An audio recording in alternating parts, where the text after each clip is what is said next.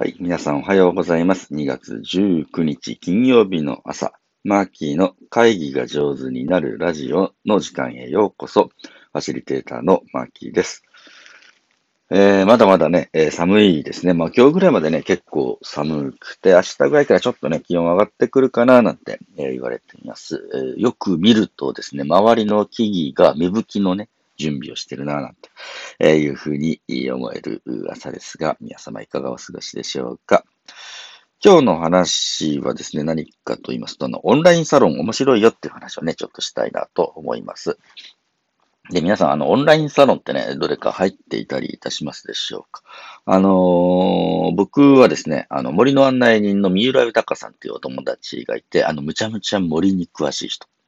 ね、えー彼に案内してもらって森を歩くと、森の見方。あ、森ってこんなに面白いんだ、こんな風な世界なんだというのがね、あのーわかる。すごい楽しい案内人がいるんですよ。で、僕、数多くの、あのー森の中でね、環境教育とかですね、プログラムができる知り合いがいるんですけれど、三浦さんほど、なんていうの、森の見方を変えてくれた人がちょっといないというぐらい、う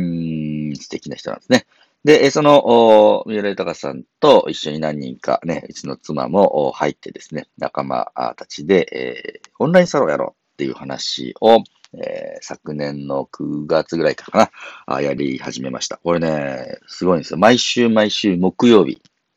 あのー、皆さんね、森の話、木木が、木の話がすごいね、得意なので、木曜日の夜にしようと。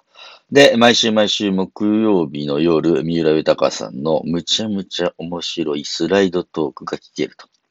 こういうふうな、あまあ、夜8時からね、1時間ちょっとぐらいの、毎週毎週その森の話を深めていくみたいなね、えー企画を考えました。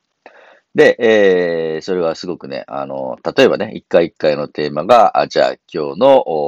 森のお話は、あの、杉、杉ですと。杉の木についてたっぷり1時間お話ししますよとかですね。秋だったら、あの、日本中のもみじ、紅葉ですね。紅葉の話をね、しますとかですね。あとはね、いろんな木があるんだけれど、木の、うん、なんていうのかな、崖に生きる。あの、崖に、こう、よく生えてる木でこんな種類があるんだよ、みたいな感じのやつとか。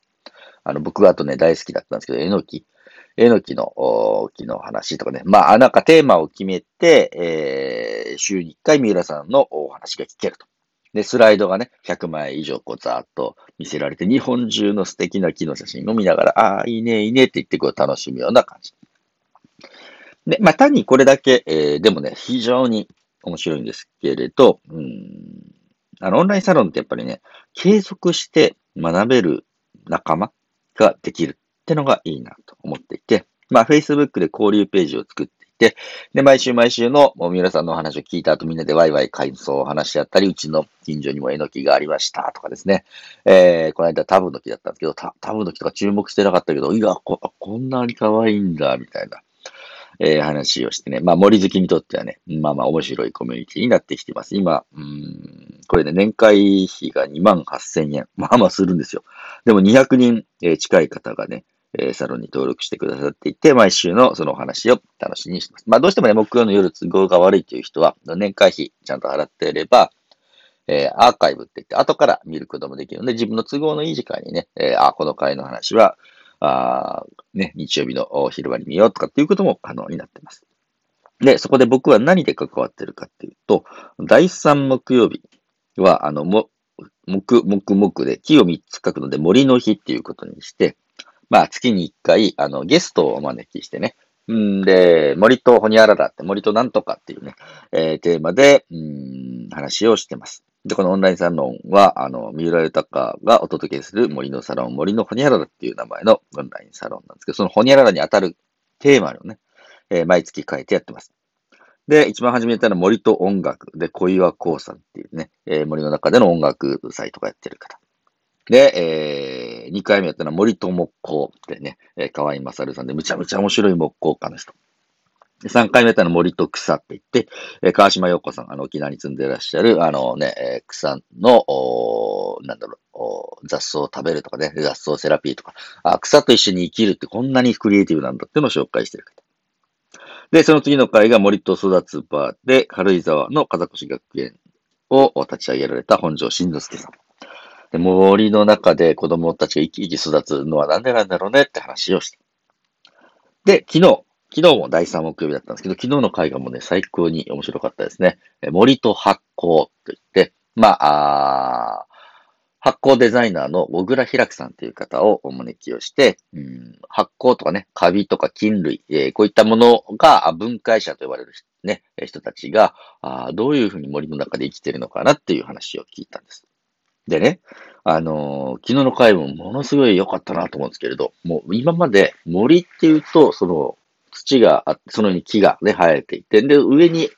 わっとね、立ち上がってる木のことを森だと。まあ僕なんかは思ってきてね、一応僕も実は農学部、林学科っていうの森林の勉強するとこにいたんで、そりゃそうだろうって森の話を見てたんですけれど、うん、実は実はその森っていうのはやっぱり分解者が作ってるんだと。あの、カビや菌類の、ね、えー、新菌の人たちっていうかな、仲間たち、生き物たちが、あの、構成している要素ってものすごくあるんだっていう話が分かった。3.5億年前、石炭期っていうね、あのー、ね、昔々そういう季節、時期があったんですけれど、その頃ね、我々あの石炭、石油石炭ができてったぐらいですけど、その頃は、実はその、そんなに分解者がなくて、でね、もう、あの、緑、でっかいシダみたいな、でっかい木がバンバカバンバカできすぎて、できすぎて、できすぎて、今より酸素濃度が10倍あったそうです。で、えー、そのあまりにもごっつくてマッチョなあの木が分解するやつがいないんで、バカバカバカバカ倒れてですね、えー、で、誰も分解できないで残ったのが石炭と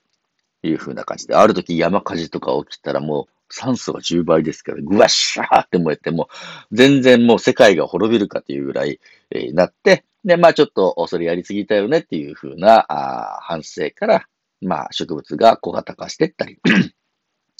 ね、えー、当時の生き物たちが、もう大半が死滅して、また次のフェーズに入っていくみたいな話の流れで、今、私たちが見ている森とか森の中のカビとか菌類分解者がいるんだよ。で私たち消費者って呼ばれてるね。まあ、そこから、あいろんなエネルギーを得てる人たちとの関わりについて昨日は話を聞きました。これもちょっと自分の言葉で言えないぐらいね、もう今まで日本で聞いた講演会で一番面白かったというぐらいの回だったので、えこれね、あの、アーカイブといって、あの、後から、あの、皆さんが覗くこともできます。もしよかったら覗いていただければと思います。年会費2万8000って、あのね、言いましたけれど、単発参加ってのができて、一回一回ね、三浦さんの普通の毎週のトークは1000円で、こうやってゲストを迎えしてお話聞く森の日のお話は2000円で単発で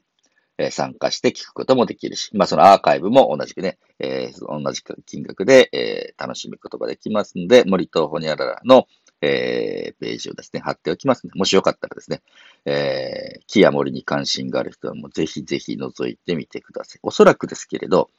オンラインサロンの形っていうのはね、あの、継続して学べる仲間を作るにはね、ものすごく向いてるなと、え、思っています。今僕いくつかの大学で集中講義とか手伝ってますけど、大学生がみんな言うのは、オンライン授業がつまんないと。で、えー、先生の話は聞けるけど、学生同士話し合えないし、あの、先輩後輩の関係作れないし、友達彼女もできないと。で、でも授業が終わったらパツッとこうね、通信が切れちゃう。横のつながりを味わえるっていうのがやっぱ大学の良さあだったりしたのに残念だという声よく聞くんですね。で、おそらくそういった意味で横のつながりを作りながら継続して学べる形っていうのがオンラインサロンだろうなと思っていて。まあ、もし皆様も森に限らずですね、身近なあ自分のね、好きなテーマ、興味のあるテーマで、えー、オンラインサロンがあるようでしたら、一つ二つ覗いてみていただければと思います。ちなみに僕らがね、えー、運営している森とホニャララ、次回は3月4日、ブナの木の話。その次がすごいんですよ。3月11日、桜の話。桜の木について丸1時間たっぷり話聞けますので、えー、もしよかったら単発参加でもいいのでね、えー、言っていただければと思います。今日はオンラインサロン面白いよのお話でした。最後まで聞いていただいてありがとうございます。皆様良い一日をお過ごしください。ではでは。